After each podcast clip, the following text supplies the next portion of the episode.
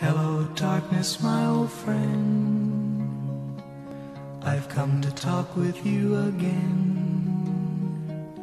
Because a vision softly creeping left its seeds while I was sleeping.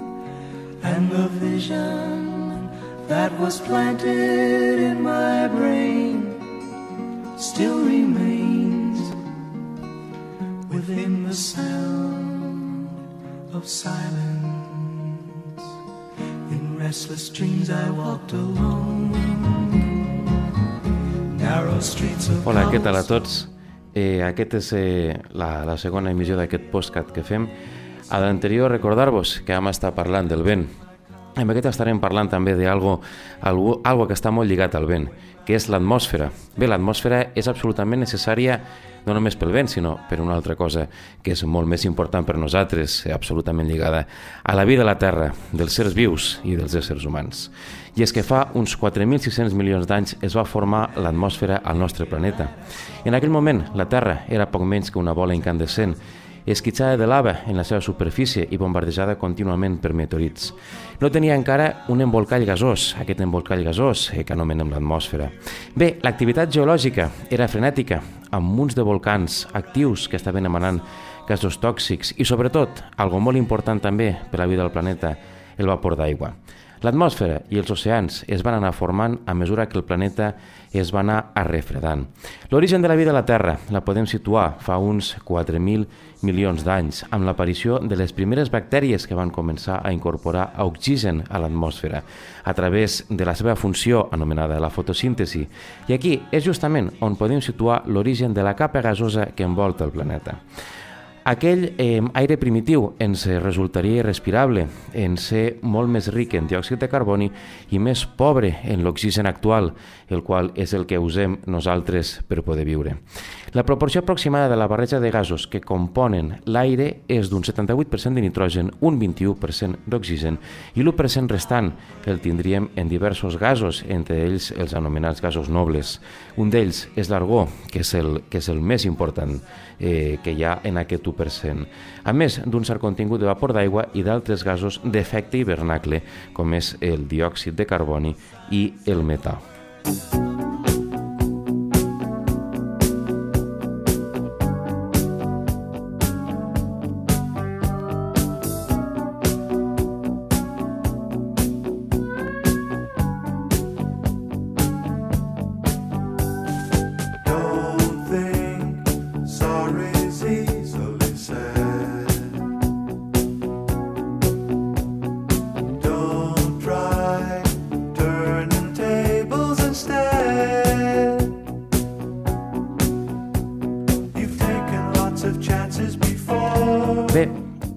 si l'aire no s'escapa de la Terra és perquè en tot moment està actuant sobre ell la força gravitatòria.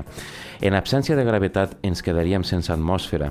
Bé, tota ella gira solidàriament amb el planeta. És un error pensar que l'únic que gira és la part sòlida de la Terra, quedant-se l'aire endarrerit. Es tracta d'una falsa creança. L'atmosfera participa també del moviment rotatori a què es veu sotmès tot el nostre planeta, tot i que el moviment està regit en tot moment per una extraordinària dinàmica a totes les escales, el nostre oceà gasós aconsegueix una altura considerable sense que puguem establir un límit superior d'altura fixa. A mesura que anem pujant per l'atmosfera, la quantitat de molècules d'aire és cada vegada menor fins a arribar a una altura d'uns 300 km aproximadament, on amb prou feines hi ha aire. La capa exterior de l'atmosfera rep el nom d'exosfera, s'estén a partir d'uns 700 km d'altura. I tot i que allà dalt parlem encara d'atmosfera, la densitat de molècules en aquesta capa és pràcticament menyspreable i podem considerar que allò que ja és pràcticament interplanetari.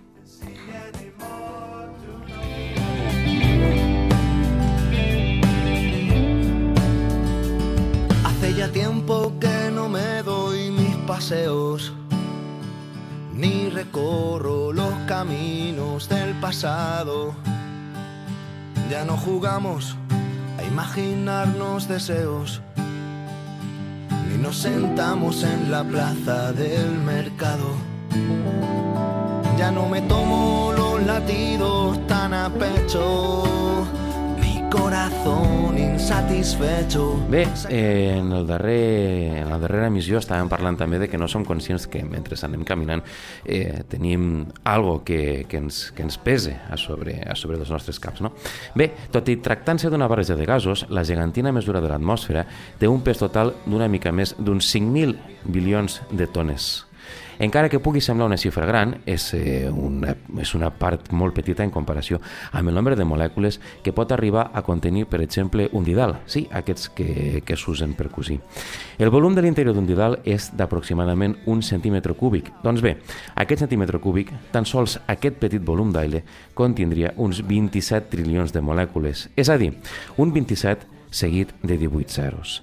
Per increïble que sembli, totes aquestes molècules estan molt separades les unes de les altres, ja que si les ajuntéssim ocuparien un volum mil, unes mil vegades més petit que aquest que estem explicant ara. És precisament la seva llibertat de moviment, el fet el qual estiguin contínuament dansant d'una banda a l'altra, el que dona com a resultat l'extraordinària pressió que exerceix l'aire i el fet que la proporció nitrogen-oxigen es mantingui constant fins als dominis de la ionosfera. En aquesta zona de l'atmosfera, el límit inferior el podem situar a uns 70 quilòmetres d'altura. Les molècules deixen de ser estables i l'aire passa a estar ionitzat de forma, de forma permanent. Per sota d'ella, l'esmentada proporció entre el nitrogen i l'oxigen, que és un 78 sobre 21, es manté pràcticament inalterable, malgrat els diferents pesos moleculars que tenen aquest parell de gasos. Lleugerament, el de l'oxigen i el del nitrogen, que és molt més major. Si l'aire no estigués en un estat de contínua agitació sense turbulències, a la part baixa de l'atmosfera hauria d'haver una major abundància d'oxigen que no pas de nitrogen, cosa que eh, no passe no, aquesta situació no es dona. En un altre aspecte de l'atmosfera que és bastant conegut és que la temperatura descendeix a mesura que ascendim per ella. Això ho sabem tots. Estem a la platja fa més calor, pugem a la muntanya fa més fred. Aquesta circumstància té lloc únicament en els primers 10-12 quilòmetres, en la capa més propera a la Terra, o troposfera, Eh, és a dir, en aquesta capa, que conté el 85% de la massa total atmosfèrica, la temperatura disminueix a raó de 6 graus i mig per cada quilòmetre que ens desplacem a nivell vertical, és a dir, cap amunt, aconseguint, en la seva part més alta, la tropopausa, uns 56 graus sota zero, sota la mitjana. Si a partir d'aquí seguíssim pujant, ens trobaríem amb altres capes d'atmosfera de comportament tèrmic absolutament també diferent. Per sobre de la tropopausa, hi ha un tram d'atmosfera on la temperatura es manté constant, per posteriorment començar a augmentar amb l'altura. Just al contrari del que passa en les rodalies del Sol, estaríem en els dominis de l'estratosfera, que és la segona capa de l'atmosfera, dominada per forts vents, i en latituds mitjanes s'estén des dels 11 fins als 50 quilòmetres. L'augment de la temperatura, que té lloc a la part mitjana i alta de l'estratosfera, és causa de la presència de les molècules d'ozó, aquest gas que moltes vegades també eh, ha estat eh, nomenat a les televisions, bé, aquest gas que és molt important eh, també pels efectes hivernacles. I per què serveix? Doncs bé, absorbeix una gran part, la fracció més energètica de la perillosa radiació ultravioleta, ultraviolada. Per sobre de l'estratosfera tindríem la mesosfera, on la temperatura comença augmentant per baixar després fins als 100 graus centígrads, sota zero a uns 80 quilòmetres d'altura. A partir d'aquí estaríem a la termosfera, ja prop del límit exterior a l'atmosfera, amb temperatures superiors als 1.000 graus centígrads.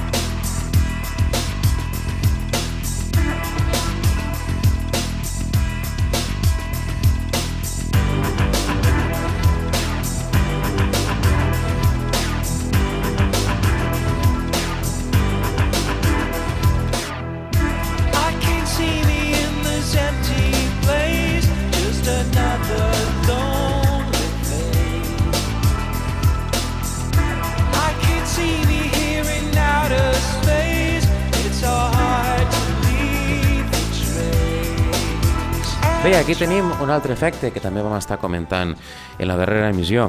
Eh, és molt important quan vosaltres veieu els mapes del temps, ens fixem que hi ha els anticiclons i les depressions. Els anticiclons són les zones d'altes pressions i les depressions són les zones eh, de baixa pressió. Bé, eh, si us fixeu en l'hemisferi nord, eh, aquesta circulació d'aire eh, té un sentit i a l'hemisferi sud aquestes circulacions tenen un altre sentit. I és que existeix una cosa, eh, un fenomen físic que s'anomena l'efecte Coriolis. Anem a parlar de l'efecte Coriolis. El sentit de gir del vent al voltant d'una borrasca, el mateix que la manera en què l'aigua se remolina al voltant d'un desaigüe, els desaigües que, que, tenim, que tenim a casa, o la forma d'estirar la, la cadena del, del, del vàter quan, quan anem al bany. No? És el resultat del conjunt de forces que de forma simultània actuen sobre el medi fluid. Una d'aquestes forces és fictícia, ja que no és més que una conseqüència directa de la rotació terrestre. Aquesta circumstància provoca aquest anomenat efecte Coriolis, eh? que el tenen en compte les equacions que regeixen la dinàmica atmosfèrica. El primer científic que va aconseguir descriure matemàticament com actua el moviment rotatori del nostre planeta sobre la trajectòria d'un objecte qualsevol, des d'una molècula d'oxigen de la barreja gasosa que forma l'aire fins a una bala de canó, eh, passant per un tren que està circulant eh, per les vies, que es desplaça per l'atmosfera o sobre la superfície terrestre, va ser aquest eh, francès eh, anomenat de cognom Coriolis, de fet eh, d'aquí que aquest efecte rebia aquest nom. Bé, en un article seu publicat al 1835, per tant no fa tants anys, va identificar l'efecte que porta el seu cognom amb una força addicional que se sumava a la força centrífuga, no centrípeda, centrífuga, experimentada per un cos en moviment respecte a un sistema en rotació.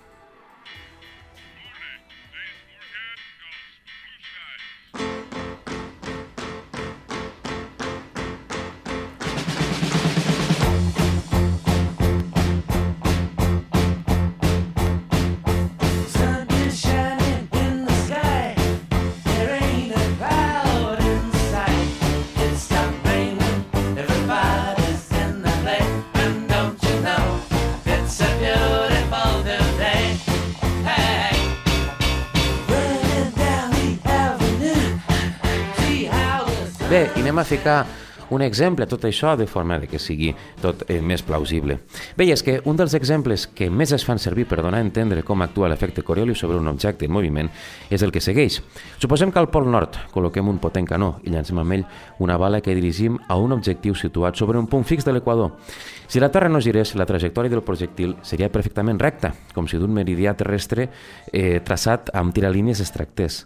Com en realitat la Terra està dotada d'una rotació, qualsevol punt de la seva superfície, excepte els pols, es desplaça d'oest a est. Pel que si observéssim des de fora del nostre planeta el llançament del projectil, comprovaríem com, segons com avança la bala per l'aire s'aniria desplaçant cada vegada més cap a la seva dreta, deixant l'objectiu a la seva esquerra. Qualsevol parcel·la d'aire que es desplaça a l'atmosfera es veu sotmesa a l'efecte Coriolis. Sota un règim laminar, en el qual el flux aeri és aproximadament rectilini i ha més cas fregament, és el que passa sobre, sobre el mar, que és poc rugós o a certa altura sobre la Terra. El moviment resultant segueix la direcció de les isòbares, deixant les altes pressions a la seva dreta i les baixes a la seva esquerra a l'hemisferi nord i a l'inrevés és el que passa a l'hemisferi nord, a l'hemisferi sud. Aquest moviment és el resultat de l'equilibri entre la força deguda al gradient de pressió i la de Coriolis que en meteorologia es coneix com a equilibri geostròfic. Què són les isòbares? Ho hem de recordar, ho vam comentar el darrer dia. Les isòbares són aquestes línies que veiem als mapes del temps que uneixen, les línies que uneixen els punts que són d'igual pressió. Per tant, aquestes línies anomenades isòbares que veieu que estan sobre mapes del temps ens estan remarcant, estan seguint totes aquestes zones del planeta que estan a igual pressió. En el cas de trajectòries circulars de l'aire, entra en escena una tercera força, B, i es tracta de la força centrífuga, que l'hem anomenat abans, que també forma part d'aquesta equació matemàtica, que és la que experimentem en un cotxe en prendre, una, en prendre un revolt tancat a gran velocitat i que tira de nosaltres cap a fora. Aquesta l'hem notat tots. L'actuació conjunta de les tres forces dona com a resultat un moviment de l'aire en el sentit contrari a les agulles del rellotge al voltant d'un centre de baixa pressió i a l'inrevés al voltant d'un centre d'alta pressió o anomenat anticicló. Aquest centre d'alta pressió, aquests anticiclons, aquests 1020, 1022, 1023 hectopascals i escaig és el que simbolitza temps estable a casa nostra. Si tenim en compte A més, l'afecció de l'aire amb la superfície terrestre, el resultat final és un moviment ciclònic amb una convergència cap al centre del sistema depressionari. En el cas de les borrasques, generant-se de vegades boniques espirals de núvol. Bé, aquestes són les baixes pressions. L'efecte Coriolis no és l'únic responsable del sentit de gir de l'aire a les borrasques o de l'aigua en els desaigües, però sense la seva acció els fluids geofísics evolucionarien, evolucionarien d'una forma molt diferent a la que avui en dia estem bevint al planeta.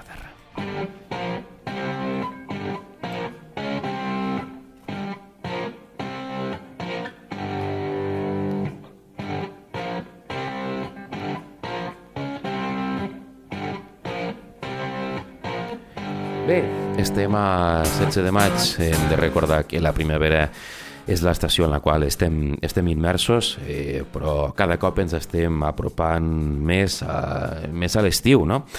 L'estiu, que aquí, eh, sobretot a les Terres de Lleida, ens portarà aquestes eh, temperatures eh, càlides i aquests eh, ambients eh, tan calorosos que estem acostumats a viure.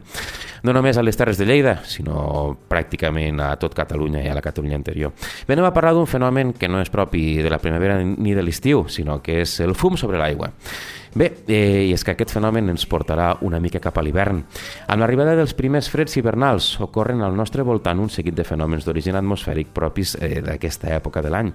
Un d'ells és el del fum, que sembla escapar de la superfície dels llacs, dels rius, dels pantans, el que a vegades els confereix un aspecte fantasmagòric. Encara que, a primera vista, puguin semblar aigües termals, no ho són, encara que en relació a l'aire, l'aigua actui en aquest cas com un focus calent. El fenomen de les aigües fumejants apareix apareix en latituds eh, temperades només durant els mesos més freds de l'any, principalment entre el novembre i el març, coincidint amb el període en què les masses d'aire d'origen polar avancen més cap al sud a l'hemisferi nord, provocant en ocasions bruscos descensos de la temperatura.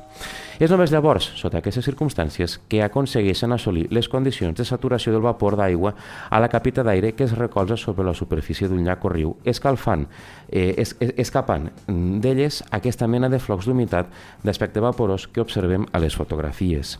En el cas de les aigües termals, aquestes aigües termals que tots estem acostumats eh, a veure. El seu, el seu continu fumar, fins i tot en ambients templats, és degut al fet que a l'estar l'aigua a una elevada temperatura escapen de la superfície una gran quantitat de molècules de vapor d'aigua assolint-se per aquesta via la saturació. En el cas de l'aigua freda, que discorre pels nostres rius a l'hivern i que, per exemple, conté doncs, eh, un llac de muntanya, algunes vegades també el riu Segre és una mica complicat, però algunes situacions s'han donat. El vapor que en molta menor quantia escapa de la superfície del líquid a l'atmosfera. Només aconseguirà condensar si aquesta última es refreda de manera extraordinària, cosa que passa sota adveccions molt fredes, és a dir, amb l'arribada de masses d'aire procedents del nord. A les regions polars és força habitual veure fumejar al mar a causa de la presència gairebé permanent d'aire molt fred sovint a bastants graus centígrads sota zero. Discorren sobre la superfície marina. El fenomen es coneix amb el nom de fum àrtic i el seu ús és extensible al de les aigües fumejants que s'observen en qualsevol altre lloc, sempre que aquest fum es formi com a conseqüència de la disposició d'aire a molt baixa temperatura, serà un focus fred, i sobre una gran superfície aquosa menys freda és un focus calent. Bé, doncs, eh, fins aquí hem arribat amb, amb, aquesta, amb aquesta emissió en la qual estàvem parlant de l'atmosfera i la volíem llegar amb el fenomen del vent. Eh, la propera seguirem amb un altre fenomen.